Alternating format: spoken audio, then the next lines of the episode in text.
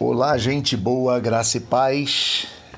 Que Deus abençoe nossas vidas sempre que nos guarde. Meu nome é Jairo, sou um pastor na cidade do Rio de Janeiro, um pastor batista, e estamos continuando uma caminhada e espero que essa caminhada esteja sendo realmente abençoadora, proveitosa para todos nós. Terminamos uma caminhada falando sobre missão integral. Ontem é, mandei a todos um áudio e fiz um encontro onde nós pudéssemos interagir. Queria agradecer as interações e queria hoje começar propondo outras reflexões que sempre possam ir trilhando o caminho é, de uma linha mais pastoral, mas que eu não abandonasse esses pressupostos e pensamentos de missão integral. Queria propor também uma caminhada que seja reflexiva a partir do Evangelho e da pessoa de Jesus Cristo. Queria que você ficasse conosco, que você entrasse em contato e pudesse nos dar um retorno de tudo que tem sido feito e espero que tudo que tem sido feito seja de grande proveito para vocês de verdade. Hoje eu trago para vocês uma questão que está no livro do Leonardo Boff, a cruz nossa de cada dia e a, talvez seja esse o tema das nossas reflexões por alguns dias, a cruz nossa de cada dia. E eu acho que nós precisamos começar falando sobre a arte das artes teológicas, saber falar sobre a morte da cruz. Olha, é algo é, de vital importância. Nós que sempre cantamos que amamos a mensagem da cruz, nós que sempre falamos sobre o Jesus crucificado, morto na cruz. Enfim, estas mensagens todas é, trazem para a gente algo que é familiar e algo que é sentimental.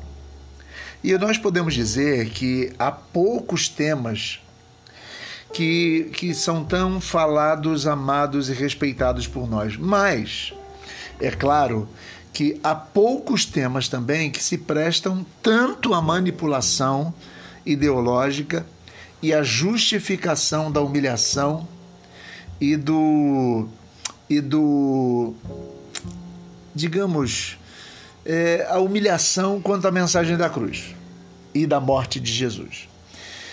É, eu queria que você pensasse comigo que interpretações acerca da paixão, da paixão de Cristo são muitas vezes veiculadas é, pela piedade e pela pregação cristã, e muitas vezes estas pregações magnificam a cruz pela cruz e terminam num dolorismo.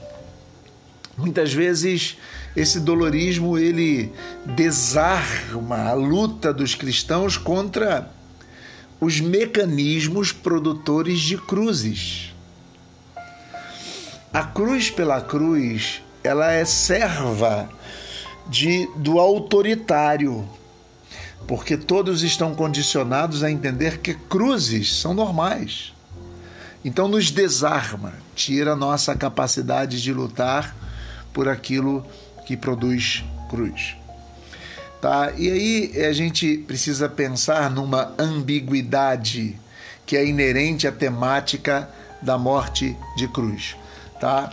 É, por um lado, nós temos a morte é, pertence à vida e se constitui num dado inocente ligado à criação, é, a criação que é querida por todos nós, né, como finita e mortal. Por outro, a morte é consequência do pecado. Existe essa ambiguidade, tá? A morte é consequência do pecado, é vivida como maldição e castigo, tá? Então a gente tem essa ambiguidade, a morte como algo que se constitui num dado inocente, que é inerente a todos e que etc e tal, mas por outro nós temos a morte vista como consequência do pecado. Tá? Então a gente pode dizer que pensar na morte é pensar assim. Pensar na morte de cruz naturalmente, um homem morto na cruz, é pensar assim. Mas também, da mesma forma, a cruz possui dois lados, e eu queria que nós pensássemos esses dois lados hoje nesta simples reflexão. Tá? É, digamos que a cruz é instrumento, pregar sobre a cruz e falar sobre a cruz. A cruz é instrumento cruel de castigo a rebeldes políticos ou a escravos, estamos falando da época de Jesus, tá?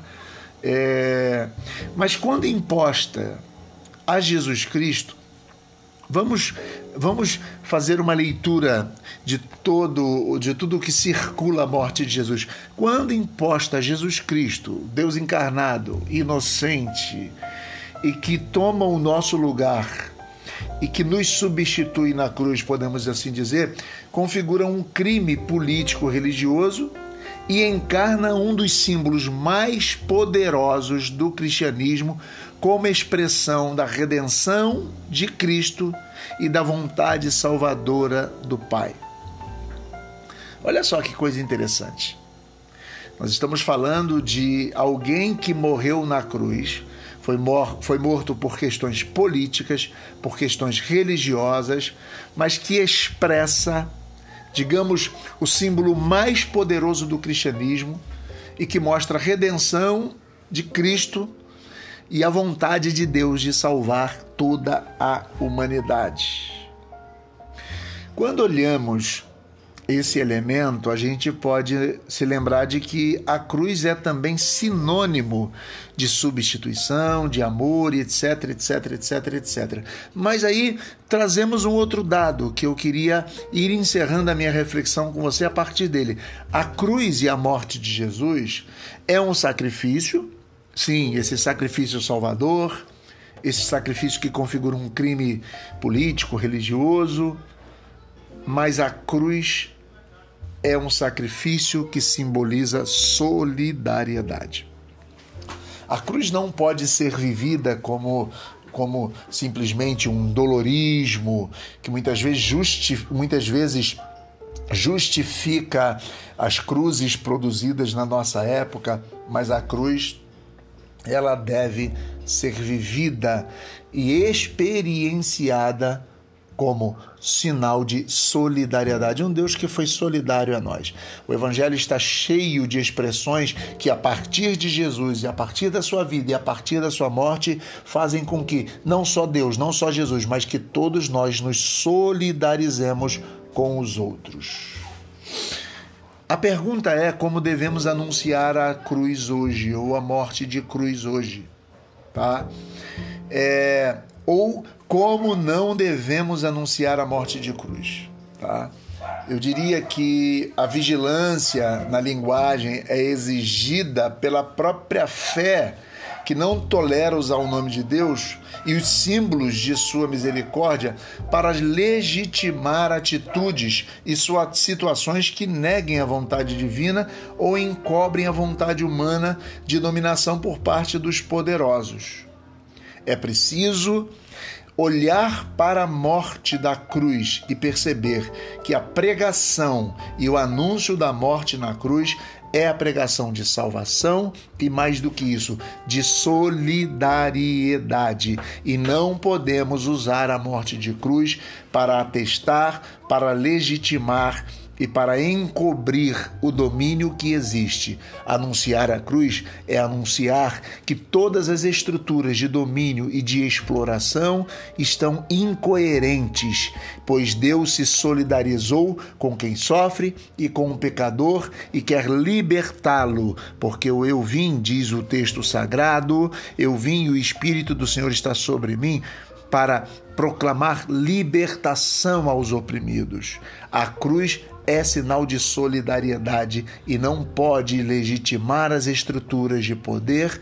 E eu acho que aqui começamos um novo diálogo, um diálogo sobre a cruz nossa de cada dia e que Deus nos abençoe em nome de Jesus e até a próxima vez.